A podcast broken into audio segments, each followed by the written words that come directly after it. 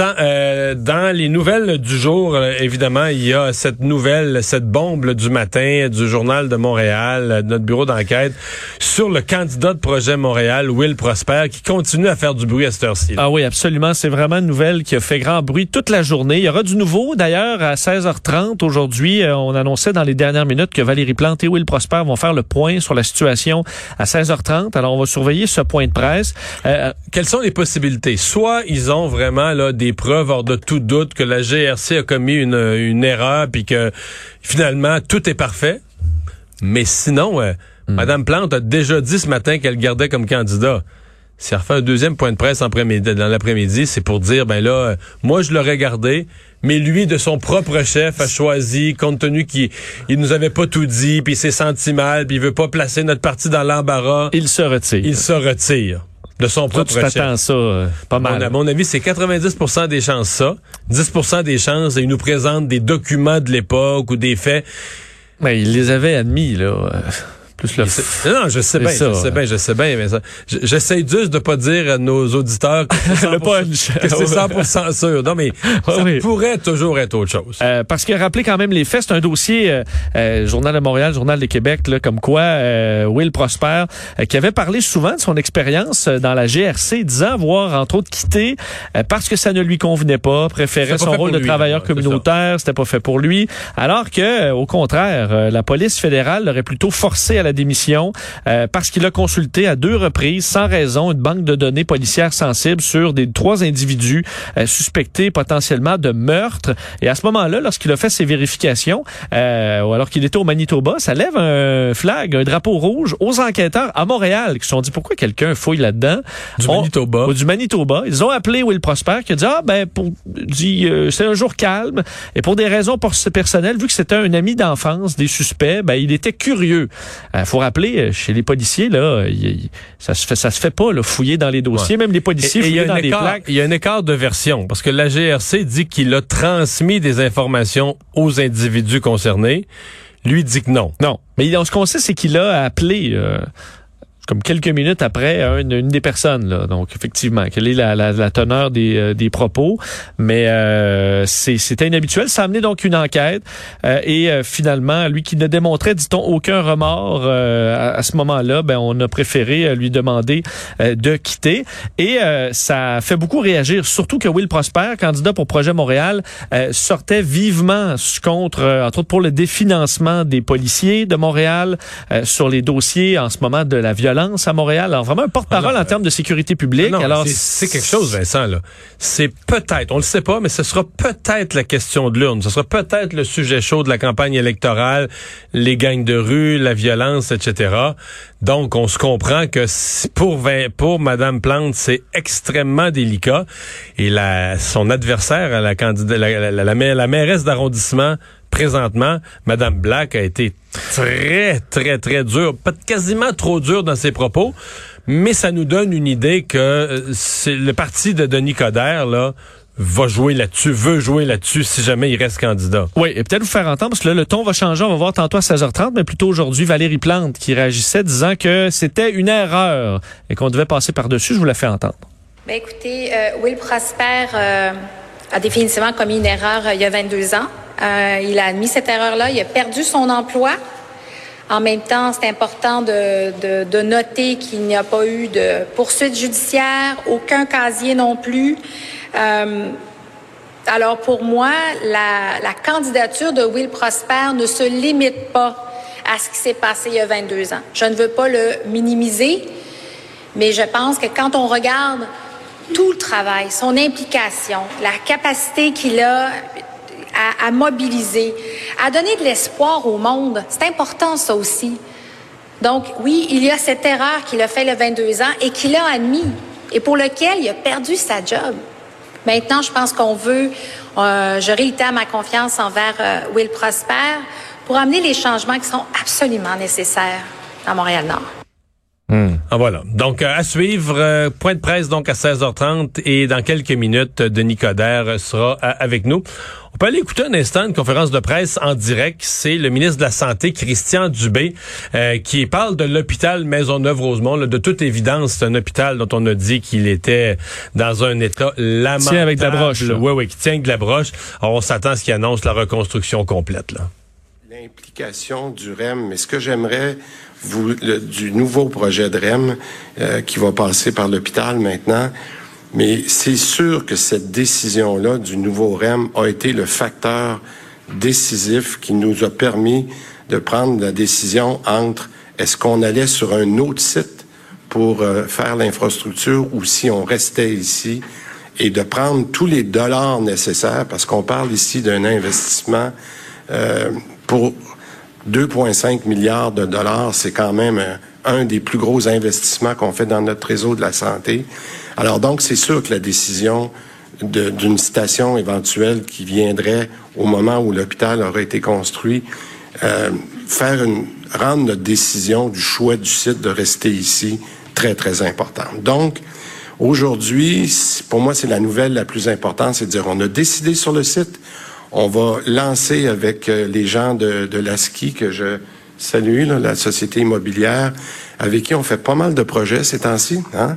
Euh, et euh, qui nous ont qui ont développé une expertise dans le langage technique là, ce qu'on ah, voilà. donc ben, la décision est prise on reconstruit sur place. On reconstruit sur les lieux de Maisonneuve-Rosemont parce qu'il y aura une station du REM. Et c'est ce qui semble avoir fait pencher la balance. Donc on facilitera l'accès à l'hôpital Maisonneuve-Rosemont. On avait quand même la, on travaillait déjà sur une façon là, de pouvoir s'assurer que l'hôpital puisse continuer de faire son travail avec la construction à côté. Ils l'ont fait au CHUM je passais à côté des fois, puis je me disais c'était un miracle. Tu sais, à un moment donné, il y avait des patients, là, puis t'avais le mur, puis t'avais avais des espèces d'équipements de protection comme gonflables, puis ça travaillait là. Juste à côté. Ah, c'est pas croyable. J'avoue qu'il y a... Tu sais, on chiale, puis on dit ah, ça coûte cher, ça dépasse les coûts, mais je veux dire, il y a du monde intelligent, là, puis qui, qui savent faire des chantiers, qui opèrent...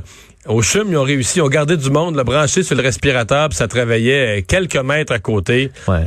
Ça peut pas être complètement cacophonique. Là, les, ces gens-là ont besoin de se reposer. Ils l'ont réussi. je dis pas qu'il n'y a pas eu des dérangements pour le personnel et les patients. Il y a eu des dérangements, mais quand même, on a réussi l'exploit. Et là, on va devoir leur faire. Maisonneuve-Rosemont, le seul grand hôpital de tout l'Est de Montréal. Deux milliards et, demi de travaux. Un qui aura été les plus euh, mis sous pression pendant la COVID aussi. Donc, euh, c'était inévitable qu'on devait le, reconstruire Le député local euh, de, la, de, Québec solidaire, Vincent Marisral, sont sûrement bien heureux, lui qui avait multiplié les appels à la rénovation de cet hôpital au cours des euh, derniers mois. Mais euh, tout de suite, enchaînons avec euh, une entrevue avec le candidat à la mairie de Montréal, Denis Coderre. Bonjour, Monsieur Coderre. Bonjour Mario, ça va bien? Oui, ça va bien. Est-ce que dans votre esprit, Will Prosper peut demeurer un, candidat d'une équipe politique dans cette campagne?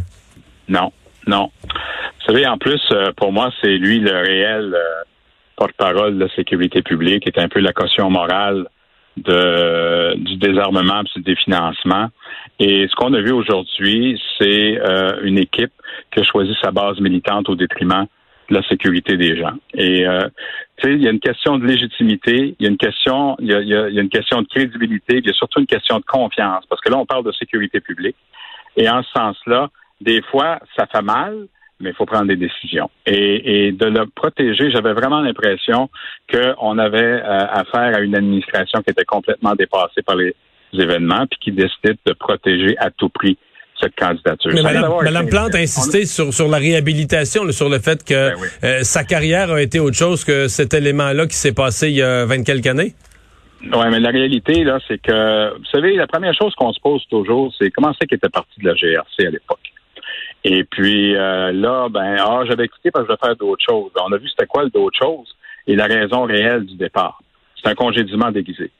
Et là, on parle pas de n'importe quoi. Là. On parle d'avoir accédé à l'ordinateur et d'aller chercher de l'information sensible et par la suite faire des appels à des personnes concernées par ces enquêtes criminelles-là. Et on le sait, puis euh, vous avez travaillé euh, dans le milieu, vous savez que oui, ça arrive des ententes entre l'institution et puis le travailleur, par exemple, on s'entend euh, euh, à la cour, tout ça, mais c'est pas une erreur.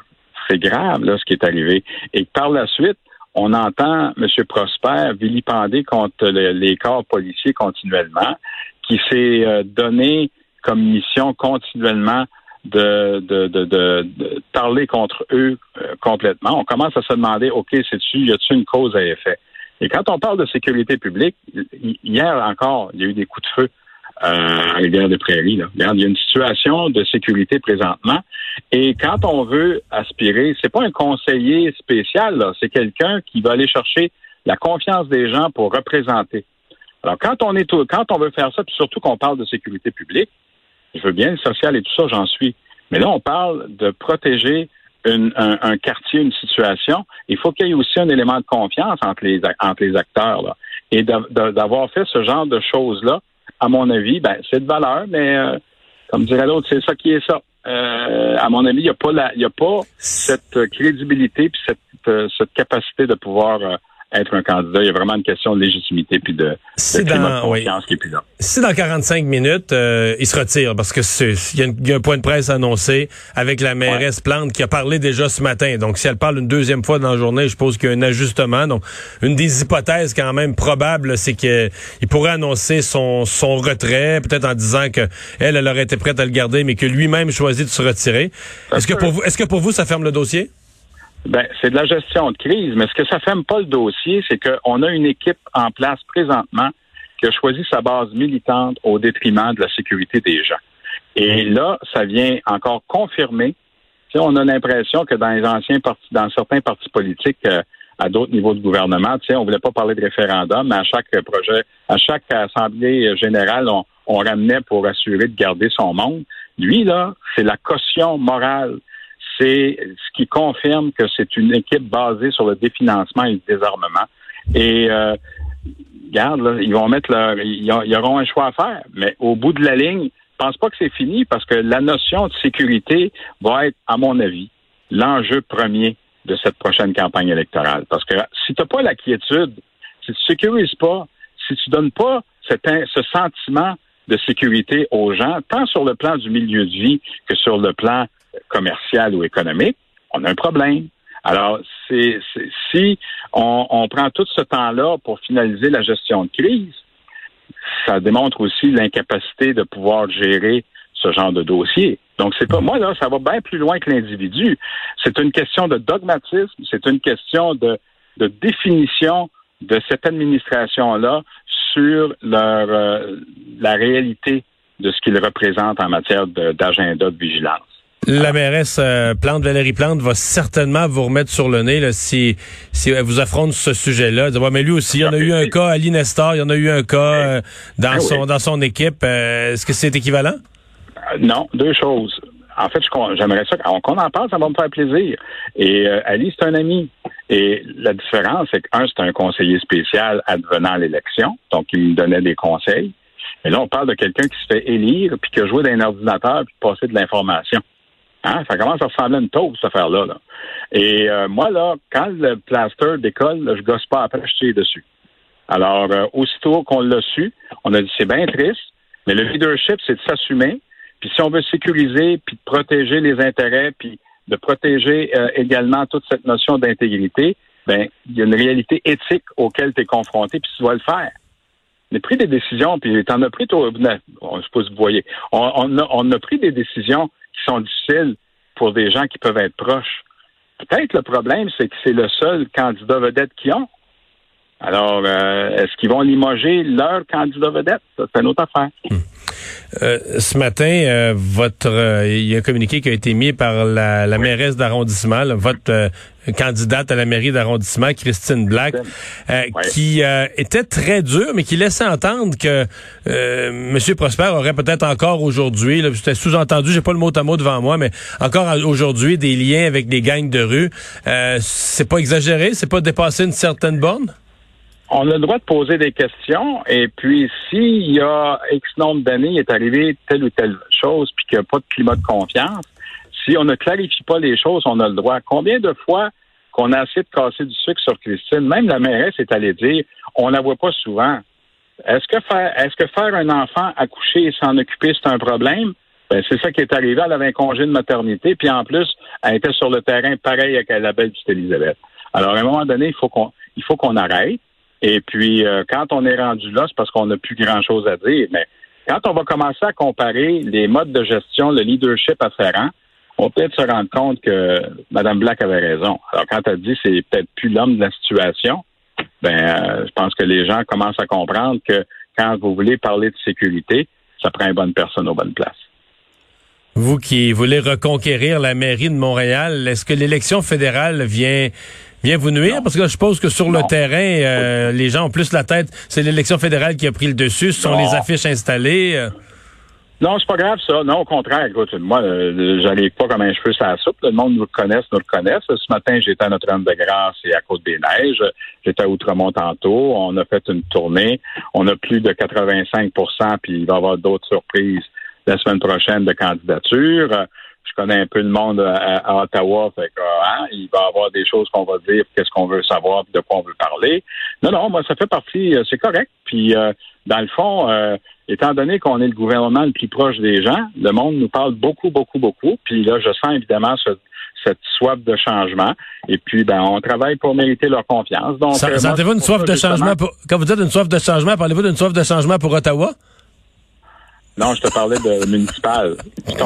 Non, mais je connais tous vos trucs. Non, non, c'est sérieusement, non, c'est au niveau de au niveau de, de Montréal. Denis Coderre, merci beaucoup. Toujours un plaisir, M. Dubon. Au revoir.